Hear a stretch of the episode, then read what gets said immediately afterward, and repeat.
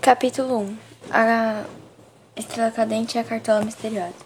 Era madrugada. A pequena Rita perderá o sono naquela noite. Ela não sabia o que era insônia e também não entendia porque ainda estava acordada até aquela hora. Já fazia três dias que Rita não via sua mãe. Ela havia passado todos esses dias sendo levada para a escola por um vizinho. Seu pai era gari e trabalhava o dia inteiro. Sua mãe era doméstica e havia pedido licença no serviço. Licença no serviço. O motivo era que o pequeno Pedro, irmão mais novo de Rita, havia contraído uma doença, doença grave. Poderia ser tratada em casa, se não fosse uma doença praticamente incurável. A suspeita dos médicos era uma possível dengue hemorrágica. Ritinha, você ainda não dormiu? O pai de Rita entrou no quarto dela, abrindo a porta vagarosamente. Ela tinha, ele tinha os cabelos pretos com os fios grisalhos em suas costeletas.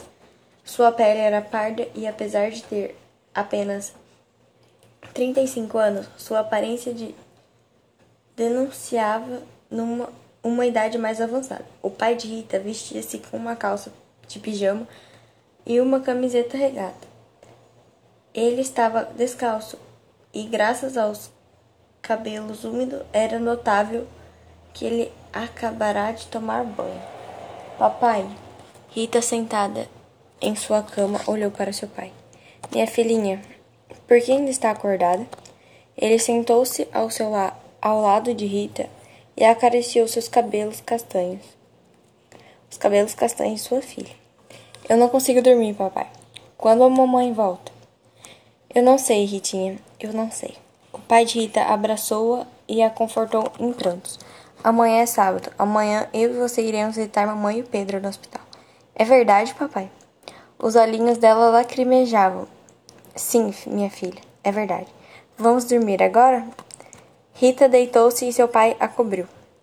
Ela sorriu e se levantou, afastando-se da cama de Rita.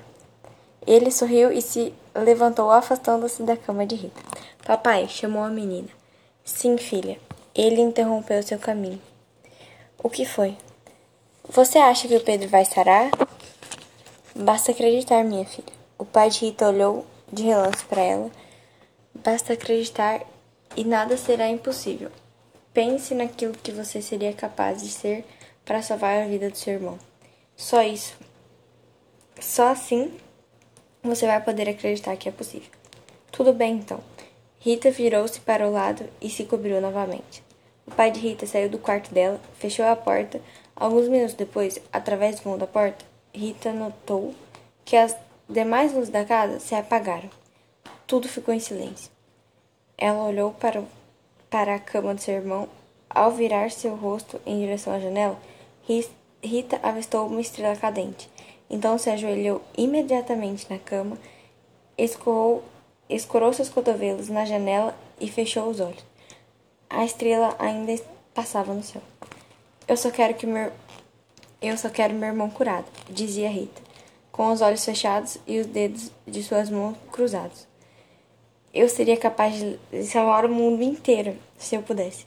Eu só quero meu irmão e minha mãe de volta aqui em casa. O barulho de algumas coisas caindo no chão chamou a atenção de Rita. Ela abriu os olhos e enxergou uma cartola preta de pano caída no quintal de sua casa. Um chapéu, falou a pequena Rita, ao olhar para a cartola que cairá em seu quintal. A janela do seu quarto era direcionada para o quintal da casa. Rita ajeitou seu vestidinho rosa, ficou em pé na cama e pulou da janela do quarto, que não era tão distante do chão, assim do chão. Ela caiu de joelhos sobre a grama e o capim do quintal. Então se aproximou da cartola e a pegou nas mãos.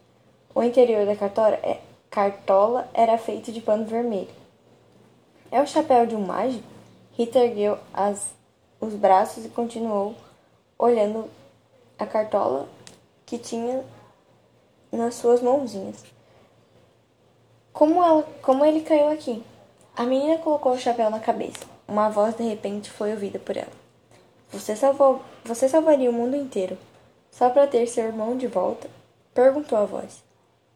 Era uma voz masculina e parecia pertencer a um homem idoso. Quem falou isso? Ela olhou para os lados, mas não enxergou nada, nem ninguém. Você só pode me ouvir porque está com a minha cartola na cabeça, disse a voz. Esse chapéu? A menina tirou a cartola da cabeça. Oi, disse ela. Ainda está aí? Rita colocou o chapéu novamente na cabeça e a voz do homem idoso foi escutada mais uma vez por ela. Eu disse, pequena Rita, você só vai poder escutar minha voz enquanto estiver com a minha cartola na cabeça. É verdade? Rita perguntou. Sim, Rita, é verdade, repetiu a voz. E tem outra coisa. O quê? Enquanto estiver usando minha cartola, ninguém vai poder ver você. Você vai ficar invisível para todas as pessoas que estão acordadas agora. Nossa, a menina se mostrou interessada. Agora, Rita, você disse que seria capaz de qualquer coisa, somente para ver seu irmão curado, para que ele e sua mãe voltem, possam voltar para casa. Estou certo? Sim, você está. E se eu bem me lembro, você disse que seria capaz de salvar o mundo inteiro, somente para tê-los de volta, não é verdade? Sim. Mas por que está me perguntando isso? Porque eu sei que você acredita que pode salvar o mundo somente para salvar a vida de seu irmão. Por isso, eu dei minha cartola para você, Rita. E o que eu preciso fazer? Basta acreditar. Eu posso te dar tudo que você tudo que você precisa para salvar um lugar em especial. No entanto, você precisa acreditar que pode chegar até esse lugar, Rita. Sim, eu acredito. E como eu posso ir até esse lugar? É o meu mundo, Rita. E você só pode vir até mim quando estiver dormindo. O que eu preciso fazer? Primeiro, volte à sua cama e deite. Entendi. Rita estava voltando para a cama dela. De repente, ela ouviu alguém chorando antes de seguir para seu quarto. Rita foi até a janela do quarto de seu pai. Havia uma, uma vela acesa em cima de um criado, criado mudo. Ele estava sentado com a carteira virada em posição contrária à janela. O pai de Rita sentava-se ao lado de um criado do criado, onde estava a vela. Ele segurava um retrato em mãos. Na foto do retrato havia um menino e uma mulher. Eram, eram a mãe e o irmão de Rita. O pai de Rita, de repente, olhou para trás e ela se abaixou rapidamente. Não se preocupe, Rita. Ele não pode ver, te ver enquanto estiver usando a minha cartola. Ninguém poderá ver você. A voz confirmou. O pai de Rita colocou o retrato de volta no criado mudo e assoprou a vela. Depois ele foi até a janela e fechou.